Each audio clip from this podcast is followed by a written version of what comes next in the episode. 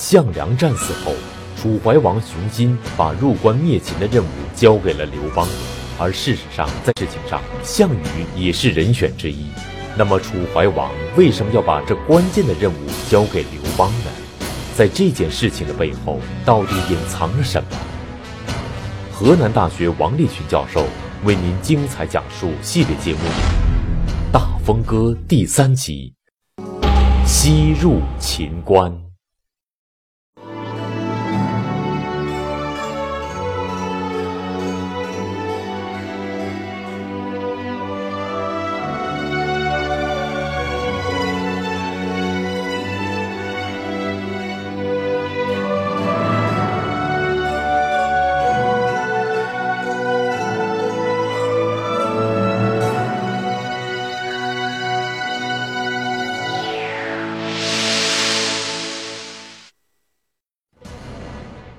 前二百零八年，反秦义军领袖项梁战死，被项梁拥立的楚怀王熊心在得到这一消息后，立即采取了一系列措施，同时在人事上也做了相应的安排和调整。他把项羽和吕臣的兵权收归自己掌握，同时加强刘邦的队伍。而更让人不解的是，他还把入关灭秦的任务交给了刘邦。那么这就带来一个问题：楚怀王雄心为什么要这样做？仅仅是为了抑制项氏集团吗？而刘邦又有什么资本去入关灭秦呢？河南大学王立群教授做客百家讲坛，为您精彩讲述系列节目《大风歌》第三集：西入秦关。在项梁战死以后，当时的楚怀王雄心。从盱眙迁到彭城，他到了彭城以后，他面临的是两大问题：第一是救赵，第二是灭秦。救赵是个非常急迫的任务，谁去救赵？因为这个时候在赵国这个都城附近呢、他聚集了秦国的两支重要兵团，一个是章邯兵团，从关中杀出来的。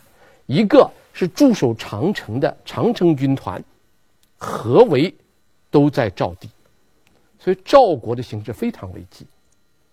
如果赵国再被章邯兵团和长城军团打败的话，整个反秦的起义军都将进入低潮。所以赵国就向外面求救，各地的诸侯呢纷纷去救赵，赵国成了一个焦点。因为赵国要亡了以后，那章邯可能掉过头来再来打楚地的话，楚地的义军就更受不了了。同时还关系到楚王能不能成为天下诸侯的盟主，所以在这种情况下，这个楚怀王雄心面临的第一个任务是救赵，第二个重要任务就是灭秦。因为陈胜曾经派了一个起义军，叫周文。入关去灭秦的，后来周文打败了，战死了。这两大任务交给谁去？这成了他一个大问题。而当时的形势是什么形势呢？当时的形势就是秦军势力很强，连续的追着义军打。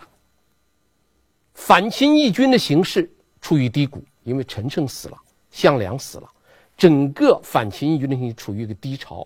在这种状况之下，没有人敢入秦、入关去灭秦。所以楚怀王当时为了鼓励更多的人入关灭秦，采用重赏的办法，他定了一个约定。这个约定就是在中国历史上非常有名的怀王之约。这个怀王之约就是一句话：先入定关中者，望之。他用了两个词，一个是入，一个是定。谁能够先进入函谷关，谁能够安定了关中，谁就是关中王。在这个重赏之下，其实当时只有两个人愿意，一个刘邦，另一个项羽，只有他两个愿意入关。当然，入关灭秦的任务，比起北上救赵的任务，相对来说要轻。因为北上救赵是一场硬仗、恶仗，因为这一仗要和秦军的两大主力兵团要决战。所以在决定这个问题中间的时候，楚怀王最终是做了一个这样的决定，就是让刘邦西入秦关，让项羽北上救赵。这个决定影响非常之大。那么我们这里边就要讨论一个问题了，一个非常重要的问题了，那就是为什么刘邦能够拿到了一个西入秦关的这么一个决定，而项羽拿不到？这里边有两大原因。第一，刘邦长者，就是在人们的眼中间，刘邦是个长者。第二，怀王支持，楚怀王支持，在楚怀王做这个决定的时候。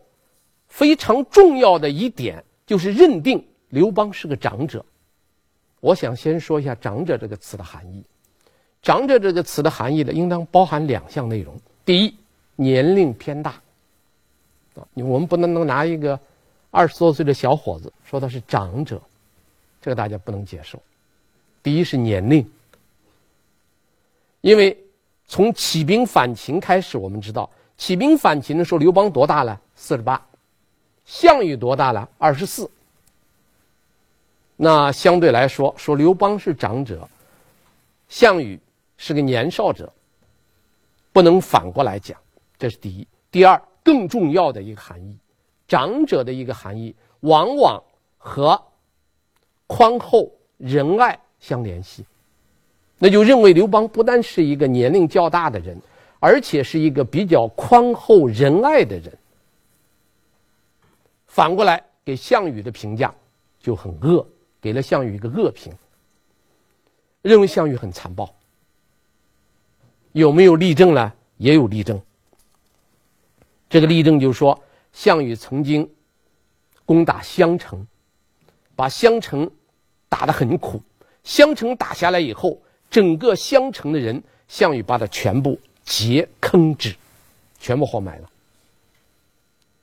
举这个例子，所以最后怀王就决定了，认为项羽是比较残暴的一个人，而沛公是个长者，就让刘邦去接受了西入秦关的任务。在这一点上，刘邦占了很大的便宜。那么刘邦是不是一个长者呢？我们举两个例子来看一下。第一个例子呢，我们涉及到。以后会见到的一个人，这个人叫王陵。王陵是刘邦汉西汉政府的第三任相国。王陵他和刘邦是老乡，而且王陵在刘邦起兵之前，王陵的社会地位比刘邦高得多。《史记·高祖本纪》记载啊，说这个当王陵。和刘邦没有起兵的时候，刘邦对待王陵是个什么态度呢？是兄视之，就像对待兄长一样对待王陵。所以秦末沛县起兵的时候，王陵也聚集了几千人，但是王陵不肯从沛公。刘邦当了沛公以后，王陵觉得跟着刘邦当他的部下太耻辱了，不跟他。一直到什么时候王陵才跟着刘邦呢？到秦朝灭亡、楚汉战争的时候，刘项两家争天下的时候，王陵跟了这个刘邦。王陵跟刘邦以后呢，项羽就把王陵的母亲抓住了，抓住王陵的母亲，让王陵的母亲劝王陵投靠项羽，背叛刘邦。然后王陵就派了一个使者来见。自己的母亲，这个使者来到以后呢，见了王陵的母亲呢，王陵的母亲就对自己儿子派来的使者说了一番话。这番话的意思呢，就是说，说汉王是个长者，千万不要因为我的缘故背叛汉王。说完以后，王陵的母亲。为了激励自己的儿子死心塌地的跟着刘邦打仗，然后就当着使者的面自杀了。王林母亲临死之前告诉使者的话，就说：“这个刘邦是个长者。”这是一一个故事。这个故事说明这个老太太认定刘邦是一个宽厚仁爱的人。这是一个故事。还有一个例子，这下面我们会还会讲到的。刘邦手下有一个重要的谋士，叫酈宜姬。在秦末大起义之后，酈宜姬曾经说过一番话。他在他的那个村里边呢，乡里边，观看了很多将领，起义军的将领。他最后断定，只有刘邦是个长者，他愿意跟随刘邦。而当时楚怀王和他手下大臣们商议派刘邦西进的时候，也认为刘邦是个长者。这就是刘邦能够拿到西入秦关的这个任务的第一个原因。那么第二个原因很清楚了，就是楚怀王支持他。楚怀王愿意叫刘邦先入秦关，不愿意叫项羽。这个原因我们在上一集中间已经涉及到了，那就是楚怀王。认为项羽如果做了关中王以后，那么项羽对他的压力仍然很大。如果刘邦做了关中王，刘邦就成为抗衡项羽的一个重要力量。这就是楚怀王愿意叫刘邦西行入关的很重要的一个理由。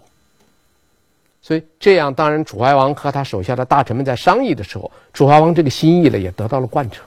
所以最终的结果是项羽。要北伐，刘邦去西征，而且项羽北伐还很不利，只做了一个副统帅，正统帅还不是他。楚怀王支持刘邦呢，其实还牵涉到另外的两个人，这两个人一个叫宋义，一个叫高陵君显。这两个人是个什么人呢？宋义这个人呢是个书生，他本来是楚怀王手下的一个人。曾经在项梁的手下干事儿，在项梁战败之前，他曾经告诫过项梁，因为项梁连续打胜仗，他告诫项梁，他说：“兵法上讲，这个打了胜仗以后，将骄卒惰者败。”他说：“现在我已经看到我们的士兵啊，将领骄傲了，士兵们呢有点懈怠了，可能要打败仗。”因为项梁连续打胜仗，项梁就听不进宋义的意见。但这个宋义的意见是对的，最后怎么办呢？他嫌这个宋义啊老在自己身边叨叨这个事儿，就把宋义给撵走了。当然撵走他不是公开的，就是你把他驱逐出去，而是给了他一个任务，说你到齐国去替我办一件事儿，出使齐国，把这个宋义给支走了。宋义当然明白了。宋义在去齐国的路上，恰好碰见齐国派了一个使者到楚国来。这个齐国的使者封号叫高陵君，名字叫个显，所以称他为高陵君显。这高陵君显和这个宋义两个人刚好在路上相遇。宋义一见，就问他：“你是不是去见项梁？”他说：“是。”他说：“我告诉你一句话。”你要悠着点走，你还能逃捡一条命；你要紧着点走，你的命都没了。两句话把这个高陵君显说懵了。说为什么这样讲呢？他说我料定项梁的军队必败。所以高陵君选听了以后啊，半信半疑。不过他还是觉得悠着点好，就走了慢了一点。结果是项梁兵败，项梁被杀。高陵君显因为宋义的告诫，意外的躲过了一劫。大家想想，高陵君显对宋义是个什么看法？他认为宋义是一个仗没有打就能够预见到胜负的人，所以他断定宋义是个军事天才。所以这个齐国使者到楚国以后，那么这个高陵君显就在楚怀王熊心的面前。竭力的表扬表扬宋义，说宋义太懂军事了，他能在仗未打之前就知道项梁一定会打败。楚怀王一听非常兴奋，当然这个兴奋的原因我们下面还会来分析他。他怎么办呢？立即召见宋义，把宋义招回来，跟宋义谈话。谈完话以后，这个楚怀王心里更兴奋了。他发现宋义是个军事奇才，就重用宋义，让他担任北伐的主帅，让项羽做他的副帅，做他的副将。这里边有一个问题，就是我刚才留下来一个问题，就是楚怀王雄心兴奋什么？楚怀王雄心此时手下并不是没有军事将领，比如说项羽。这个就是楚王雄心手下最杰出的军事将领，但是熊心不想用项羽。他发现宋义以后，最兴奋的不是发现了另一个军事天才，而是发现了一个可以替代项羽的一个军事将领，这是他的兴奋点。所以他把北伐的重任交给了宋义，而自己又派这个项羽。做了宋义的副手，这样做的结果很明显，项羽在受压制。项羽的任务是北伐，刘邦的任务是西征，这两个人刘项两个人已经个人承担的任务已经不均衡了。项羽北伐还是副将，刘邦西征是主帅。你看刘项两个人，他的级别也拉开了距离了。那么刘邦下面西入秦关这个路，走的怎么样呢？他西入秦关路走的开始并不顺。后来刘邦在西入秦关的途中，非常意外的得到了两个重要的谋士，这两个人帮助他打了两个漂亮的仗，一个是偷袭陈留，一个是智取南阳。这两仗打得非常漂亮。他得到的第一个人，就是我们刚刚提到过的李夷姬。这个李夷姬，史记称他为高阳酒徒，就是一个爱喝酒的一个落魄的书生。但酈夷姬胸有大志。秦末大起义以后。酈夷姬一直在寻找一个可以辅佐的一个主帅，一直没有找到。陈胜的部下来，他没看上；项梁派人来，他也没看上。等到刘邦来的时候，他看上了。刚好有一个机会，就是当刘邦来的时候了。刘邦手下有一个骑兵侍从，这个骑兵侍从呢，刚好和酈夷姬是住在一条街上的。他俩是街坊，认识。这个人呢，刚好回乡来探亲呢。那么，酈夷姬就托他捎个话。当然，刘邦在在此前已经广泛的在天下招纳贤士。就刘邦一开始起兵就招纳贤士，这个骑兵呢也知道，就给酈夷姬见了酈夷姬的面。酈夷姬见他以后，你就说，把我的情况告诉你们的主公。我要见他，说刘邦就是我要寻找的那一号人。我很欣赏刘邦。当然，这个呃，酈夷姬这个老乡就告诉他说，刘邦这个人呐，有两个毛病：第一，爱骂人，见人就骂，你得有个思想准备；第二，特别不喜欢儒生。哪一个儒生要戴着一个儒生的帽子、儒冠来了，他上去把人家的帽子就揪下来，然后当做便盆，搜溺其中，把人家的帽子当做小便盆来用。当然这两点不好啊。这个骑士就首先告诫李一基，他说你要有这么个思想准备。李一基说你去，你你不要管，你去通报吧。果然，刘邦到了。这个酈夷姬的老家以后，就开始派人去招酈夷姬，要见酈夷姬。当然，刘邦并不是呃特意准备好要见酈夷姬。他见酈夷姬的时候呢，先找了两个军中的女子，为刘邦洗脚。李一基一进来，看见这个场面，很不高兴。但是李一基并没有退缩，李一基的举动也是很不凡。见了刘邦以后，没有下跪，作了一个长揖，揖而不拜。这个是不太、不太尊重的。然后第一句话就问刘邦：“你是帮助天下诸侯灭秦呐，你还是帮助秦来灭天下诸侯啊？”这话一问，刘邦立马就火了。刘邦破口大骂，骂李义基。等他骂完。李义基就说：“你既然是灭秦，你就要招聚天下的人才，你怎么能够一边洗脚一边这样来见长者呢？”李义基的年龄比刘邦年长啊，《史记》记载他见刘邦的时候他已经六十多了，而刘邦刚起兵反秦的时候才四十八岁，那六十多的人指责这个四十多的人一边洗脚一边见我，不礼貌。刘邦一听，赶快叫那两个女人走，然后把脚擦干净，整理好衣服，起来向李义基道歉，请李义基入座。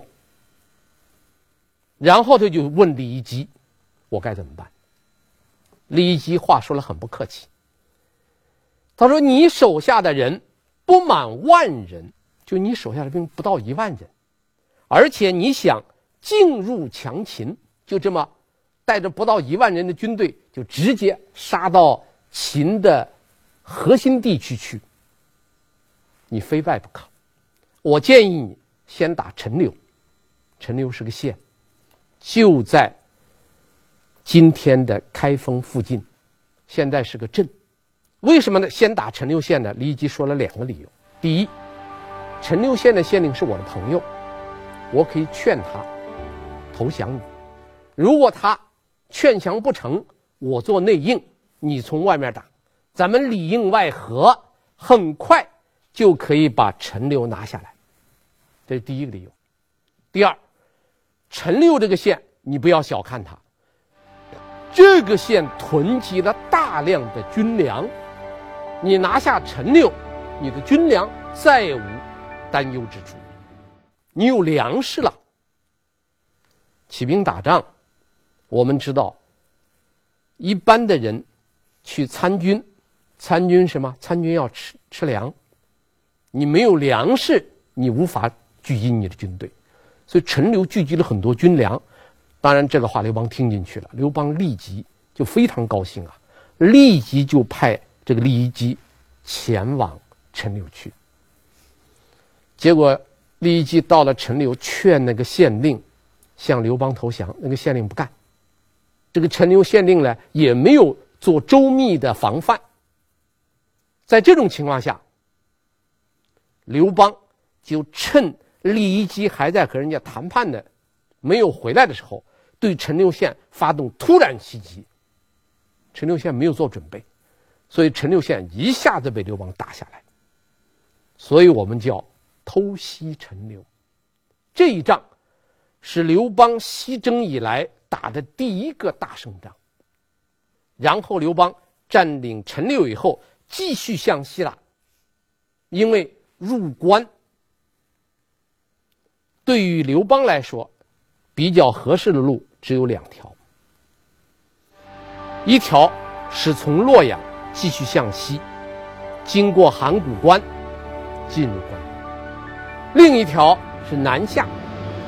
走陕西南西南部分那个武关，从那个地方进入关中。因为大家知道这个陕西这个地方啊，关中之地呢，它四面都是山，四面有四个重要的关口，东边是函谷关，西边是大散关，北边是萧关，南边是武关，所以四边都有关。所以关中这个地方被称为四塞之地，就四面都卡住了，易守难攻。当年陈胜的部下周文就是从函谷关打进去的，所以刘邦也想走这条路，结果在洛阳打的这一仗，刘邦打败了，打不进去。洛阳都没有打下来，你再从洛阳向西打，进函谷关太难了。那么刘邦在这种情况下，只有一个办法，要改变，改变直接西入函谷关的计划。怎么办呢？南下，从洛阳南下，就是今天河南的南部，西南部有一个地区叫南阳。当时的南阳，在秦代是一个郡，下面辖了十几个县。今天的南阳仍然下属了十几个县，是河南省最大的一个地级市。结果，刘邦首先是在今天的鲁山附近和秦军的南阳郡的郡守打了一仗。这一仗，刘邦打胜了，打胜以后，他接着就带兵往下追，而南阳郡守在鲁山这个地方打败以后，就退守到南阳去了。退到这个地方，当时呢叫宛县，这个宛县是南阳郡的郡治。郡治的意思啊，就是一个郡的中心，也郡的政府所在地叫郡治。南阳太守就退守宛地去的宛城，到那儿驻扎起来了。刘邦一看太守退了，刘邦没有打宛，没有打宛县，直接带着军队绕过宛县，就直接往西走了，想进陕西，通过武关进入关中。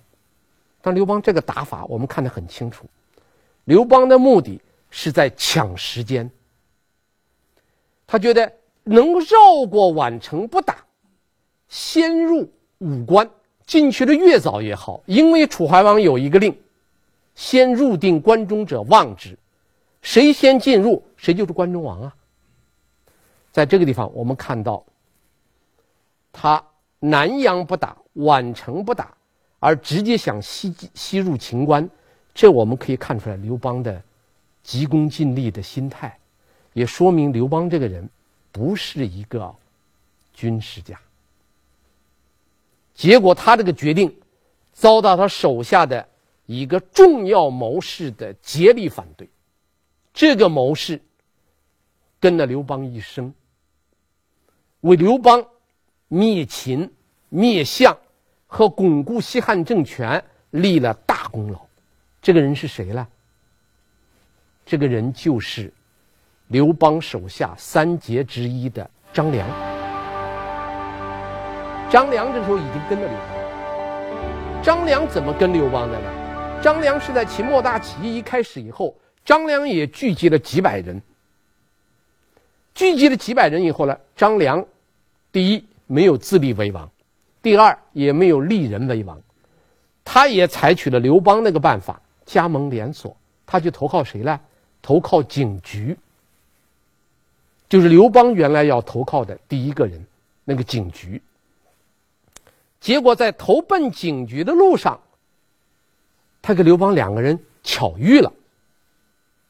两个人一见面，一谈话，张良不走了，不去找景局了，觉得跟着景局不如跟着刘邦。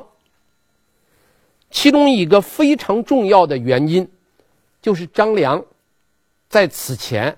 非常熟悉太公兵法。张良是个重要的谋士，他把这个太公兵法的这套东西啊讲给刘邦听。史书记载是沛公善之，常用其策。就刘邦听了他的话以后，完全听进去了，而且经常采纳张良的意见。所以张良就觉得找到知音了。而张良把太公兵法说给其他人听，史书记载了三个字：“皆不省。”其他人听了以后都懵懵懂懂，听不懂，只有刘邦一听就懂了，而且马上采用。所以张良就觉得只能跟刘邦了。他觉得刘邦是老天爷送给他的最好的一个一个伙伴，他就跟定刘邦了。所以。张良对刘邦绕过皖县直接入秦的做法，坚决反对。他说：“你如果这样做的话，皖兵在后，强秦在前，前后都是秦兵。你南阳的军队你没有灭，南阳军队会尾随着你，前面还有强秦，前后夹击，此伪道也。这是最危险的一条路。”这一说，刘邦立即听进去了。刘邦就连夜调转军头，本来的军队往西开了，调过来。调过来，他还怕这个南阳郡的郡守知道是自己的军队，连旗帜都换了。等到天一亮，刘邦的军队已经把这个宛县的县城围了多层，把这个宛县的县城团团包围住了。南阳军的太守原以为刘邦的军队走了，结果早上一醒来，手下人向他报告说，外面刘邦的军队把自己围得个水泄不通。这个郡守一看这完了，郡守这就慌了神呐。当时他也没有别的办法了，拿起剑来就想自刎，啊，不成功则成仁吧，就想自刎。结果他手下有一个人非常聪明。这个人是他的门客，叫什么名字呢？叫陈辉。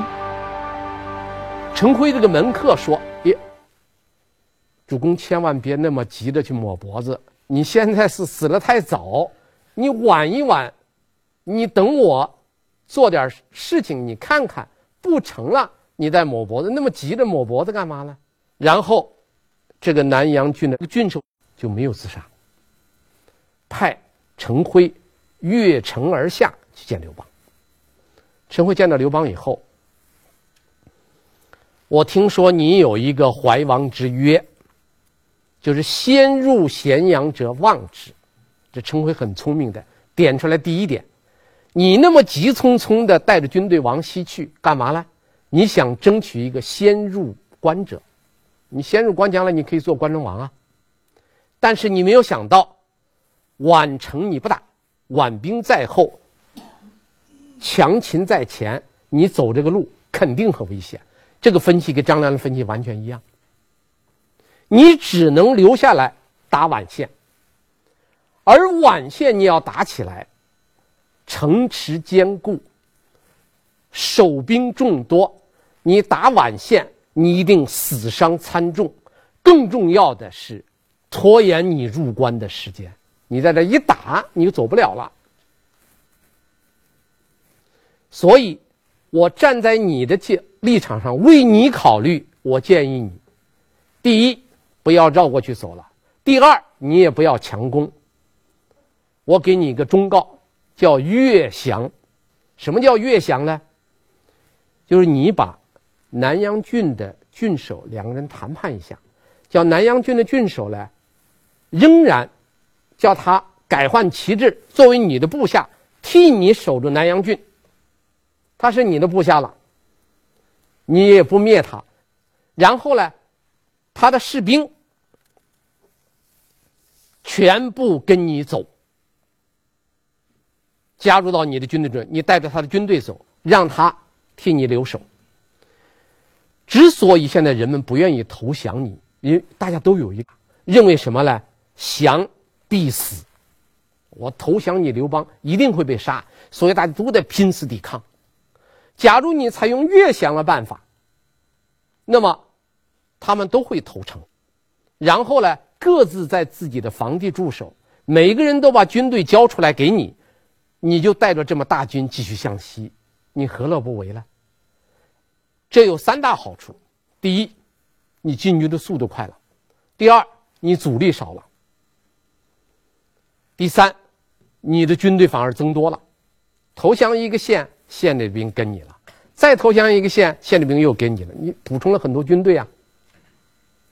陈辉这番话一说，刘邦马上采纳，然后封南阳郡的郡守为殷侯，封他为侯，驻守南阳，官位不变，还给你加封，又封这个陈辉千户。分给你这一千户农民，这一千户农民的祖税都交给你了，表彰这个陈回。这样一来，南阳郡和南阳所属的十几个县望风而降。刘邦迅速的就把南阳郡解决了，所以我们叫智取南阳。所以你可以看出来，刘邦这个人，他有他的过人之处，他的最大的过人之处，就是悟性特好。这个人没有读过多少书，也不懂兵法，但是别人跟他一说，只要说了有道理，他马上就能听懂，而且立即就采纳。这就是刘邦西入秦关整个的这个前一段的路程。那么，在智取南阳以后，入关的道路基本上都通畅了，可以直接直奔武关去了。那么，在西行入关的途中，刘邦还会遇到哪些阻碍呢？请看下集。率先入关，谢谢。公元前二百零六年。刘邦率领他的军队首次进入了咸阳。刘邦的率先入关，意味着他离关中王的位置越来越近。如果楚怀王雄心和项羽信守约定，那么关中王就非刘邦莫属。那么刘邦能如愿吗？